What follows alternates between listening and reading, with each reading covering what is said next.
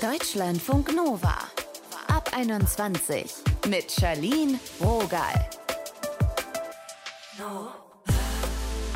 Hi und herzlich willkommen. Checkt ihr noch den Wetterbericht? Warum eigentlich? Das denke ich mir jedes Mal. Grau in Grau, Highlight manchmal Regen, sonst auch gerne Sturm. Der Januar ist ein undankbarer Monat. Wir gucken uns heute mal an, wie wir den Puppe hochbekommen. Unser Thema heute: unmotiviert. So kommen wir aus dem Wintertief. Darüber reden wir mit einem Wissenschaftler und Studierendenberater, der sich mit dem Post-Holiday-Syndrom auseinandergesetzt hat. Jetzt zu Zoe. Vor Corona hat sie von der miesen Winterwetterstimmung gar nicht mal so viel mitbekommen. Sie hat sich in die Berliner Clubs zurückgezogen, da arbeitet sie unter anderem auch. Und ich wollte als erstes von ihr wissen, wie tief sie denn im Wintertief gerade steckt.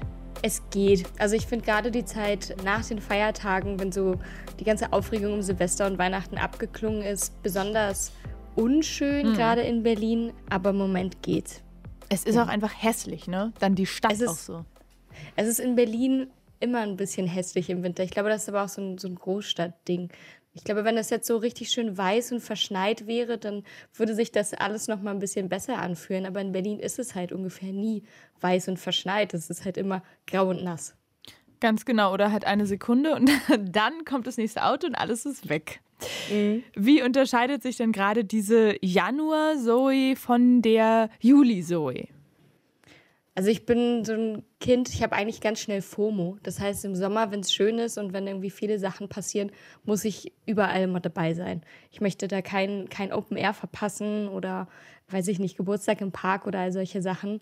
Äh, das ist jetzt natürlich im Winter, gibt es überhaupt gar nicht. Und ich gehe normalerweise im Winter einfach gerne, das hast du schon gesagt, in die Clubs, mhm. weil es fühlt sich sowieso, man weiß nicht, ob Tag oder Nacht ist. Tag und Nacht lassen sich im Januar und Februar kaum voneinander unterscheiden. Und dann verziehe ich mich gerne äh, dahin, wo es warm und kuschelig ist. Lass uns doch gerne mal ein bisschen zurückgehen, gedanklich in die Zeit, wo das noch klar ging, in Clubs durchzutanzen. So lange ist es ja noch gar nicht her. Es gab ja diese wunderbare Zeit, ich glaube, es waren so fünf Wochen, Anfang Oktober bis Anfang November. In denen war ja fast wieder alles erlaubt in Berlin. Man konnte überall hingehen. Äh, so lange fühlt es sich noch nicht an, auch wenn es nur ein sehr kurzer Zeitraum war. Mhm. Hast du dich da denn frei gefühlt? Ich habe bei mir selber nämlich gemerkt, dass ich im Kopf da nicht so an so einem Punkt war, wirklich feiern zu gehen. Mhm. Kann ich total nachvollziehen. Es war auch, glaube ich, der erste Abend, an dem wir wieder aufmachen durften und konnten. Mhm. Ein super ungewohntes Gefühl. Und es hat sich auch sehr, nicht falsch angefühlt, aber sehr erleichternd, aber auch, auch surreal, einfach total surreal. Man konnte es gar nicht so richtig glauben. Nachvollziehbar, und, ja.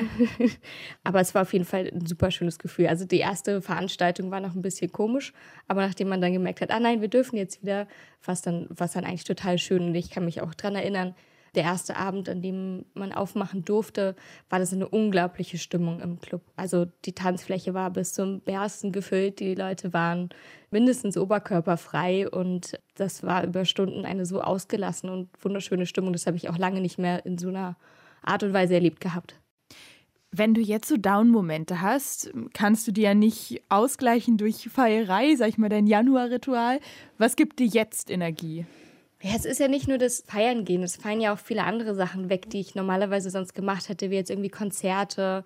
Es gibt zwar einige Veranstaltungen und Kunstausstellungen, die stattfinden, aber meistens sind die dann so stark reglementiert, dass mir das ganz häufig auch irgendwie den Spaß nimmt. Mhm. Na, wenn man so, weiß ich nicht, so bestuhlte Konzerte mit anderthalb Metern Abstand, das ist zumindest nicht das, was ich bei einem Konzert gerne mag oder auch bei, bei Ausstellungen, wenn man immer die ganze Zeit überall Maske tragen muss. Ich finde das zwar vollkommen okay und richtig, aber mir raubt es halt immer so ein bisschen den Spaß und den Freiraum, den ich ja gerade haben möchte, wenn ich so eine kulturelle Veranstaltung besuche oder auf ein Konzert gehe. Deswegen mir fehlt es da an Alternativen ich mache dann halt was mit Freunden im Privaten, weil auch in Bars ist es im Moment in Berlin so überfüllt, dass man fast kaum noch irgendwo einen Platz bekommt. Ja, es ist dann fast da so wie durch Gästeliste, ne? ja, voll. Und sich da dann so durchzuboxen, nur um dann in der Ecke zu fünft auf einer Zwei-Personen-Couch zu sitzen, ähm, hat für mich bisher auch noch nicht, ich habe noch nicht den perfekten Ersatz gefunden. Machst du dann so diese Klassiker, also Sport, äh, Schoki, Tagesplan, Badewanne, wenn du eine hast? Ja, klar. Das auf jeden Fall. Das hilft natürlich auch. Und bei mir ist es jetzt, glaube ich, nicht so eine ausgewachsene Winterdepression wie vielleicht bei anderen Menschen. Bei mir ist es einfach jetzt so ein Winterblues, der mit Corona zusammen, wir sind jetzt irgendwie im dritten mhm. Corona-Jahr, so mega kollidiert. Und eigentlich hatte man im letzten Sommer und Herbst eine ganz andere Vorstellung, wie 2020 wird. Es gab viele Stimmen, die gesagt haben, ja, 2022 wird es echt wieder ziemlich normal werden. Und man hat dem ja auch geglaubt. Und jetzt ist Januar 2022 und es fühlt sich überhaupt gar nicht so an, als ob sich großartig was geändert hat. Die Inzidenzen sind so hoch wie noch nie.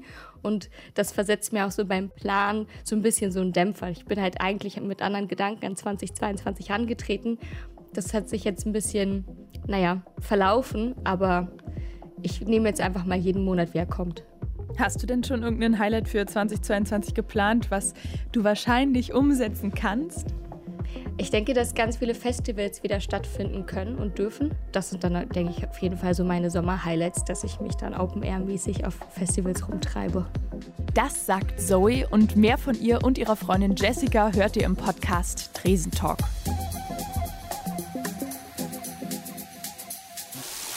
Deutschlandfunk Nova. 7 Uhr. Der Wecker klingelt, ihr schiebt die Vorhänge auf.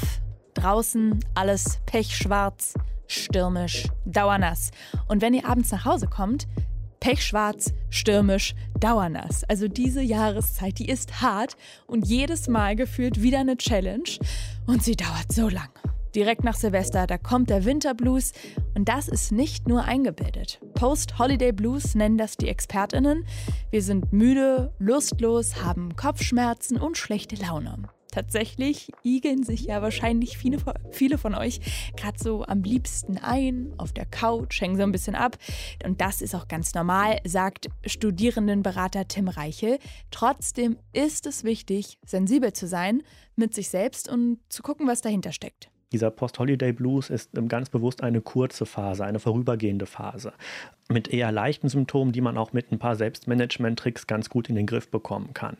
Darüber hinaus gibt es dann eine sogenannte Seasonal Affective Disorder, so nennt sich das, falls es jemand nachgoogeln möchte.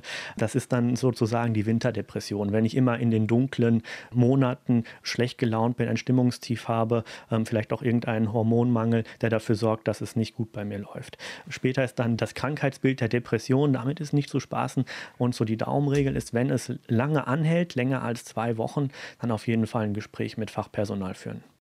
Und für alle, die gerade einfach nur so ein bisschen durchhängen, in so einer Jahresanfangsgrummelei feststecken, da sei gesagt, klein anfangen, dann kommt die Motivation zurück. Das rät der Tim Reichel. Wir müssen die Anfangshürden kleiner machen. Deswegen empfehle ich, sich die großen Ziele zwar weiterhin vor Augen zu halten, aber Zwischenziele zu definieren. Von mir aus auch Tagesziele und diese Tagesziele so klein wie möglich. Ich nehme mir vor, ein Kilometer zu joggen oder anderthalb, nicht so viel. Ja? Oder ich nehme mir vor, einmal die Woche Sport zu machen, nicht jeden Tag oder jeden Tag eine Seite zu lesen und nicht jeden Tag 20 Seiten zu lesen. Das heißt, ich nehme ein großes Ziel, breche das runter in Teilziele und nähere mich dann ganz langsam an und steigere mich dann sozusagen von Erfolg zu Erfolg. Außerdem empfiehlt Tim die Grundregel, immer nur die Hälfte des Tags verplanen. So versinken wir alle nicht völlig in unrealistischen To-Dos. Und ihr solltet nicht nur Arbeit und Uni organisieren, sondern auch Dinge, die euch auch wirklich berühren und Spaß machen und auf die ihr euch 2022 freuen könnt da vielleicht jetzt schon in die Zukunft zu schauen und zu sagen, oh, was kann man denn im Sommer Schönes machen? Kann man vielleicht dahin, kann man vielleicht auf ein Festival, kann man vielleicht da einen Urlaub machen, ob das jetzt alleine mit dem Partner, mit Freunden oder was auch immer ist, ähm, sich einfach schon so eine Aussicht zu schaffen, auf die man hinarbeiten kann. Dass man halt nicht nur dieses ja, triste Januarwetter sieht aus dem Fenster, sondern dann vielleicht schon so kurz abschaltet und denkt, ja, noch vier Monate, dann Mauritius oder was auch immer. Aber dass man zumindest so einen Blick darauf hat, dass demnächst etwas Schönes kommt. Und das kann man ja selber einstellen. Vielleicht sogar als Belohnung, wenn ihr eins eurer Ziele nicht erreicht habt. Und wenn euer Winterblues auch im Frühling nicht besser wird, dann horcht nochmal in euch rein und holt euch Unterstützung. Deutschlandfunk Nova. Liebe Leute, heute am Ende des Podcasts, da geht es um kuriose Fakten, die mit Kälte zu tun haben. Hier kommt das Quiz. Was stimmt nicht? A. Ein guter Weg, um sich fortzubewegen, ohne bei Glätte auszurutschen, ist der Pinguingang. Das rät die Deutsche Gesellschaft für Orthopädie und Unfallchirurgie. Stimmt das oder nicht? B. Auch in der Wüste kann es frösteln, da kann es Minusgrade geben. Oder C, heißer Tee mit Schuss, also Alkohol, lässt einen weniger frieren. Was stimmt nicht? A, das mit dem Pinguingang, B, das mit der Wüste und den Minusgraden oder C, das mit dem Alkohol. Ihr habt geraten, jetzt müsst ihr euch entschieden haben, denn es kommen die Ergebnisse. A. Stimmt.